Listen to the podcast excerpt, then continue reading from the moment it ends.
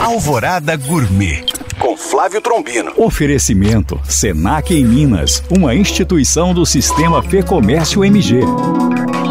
Olá, meus queridos ouvintes. Tempo característico de verão, intercalando fortes chuvas e calor intenso. E a minha sugestão é uma sopa de inhame com carne seca. Ingredientes: 1 kg de inhame, 150 gramas de bacon, 150 gramas de carne seca, 150 gramas de linguiça calabresa, uma cebola, dois dentes de alho, meio quilo de tomates, meio maço de salsinha e cebolinha, sal e pimenta do reino a gosto. Modo de preparo: descasque os inhames e leve para cozinhar em água até cobrir. Em uma panela de ferro bem quente, frite o bacon, a calabresa, a carne seca, o alho e a cebola. Nessa ordem. Quando estiver bem dourado, entre com os tomates picados, misture com o inhame bem cozidinho e, se precisar, complete com um pouco de água fervente. Sirva com cheiro verde. Bom apetite! Para tirar dúvidas ou saber mais,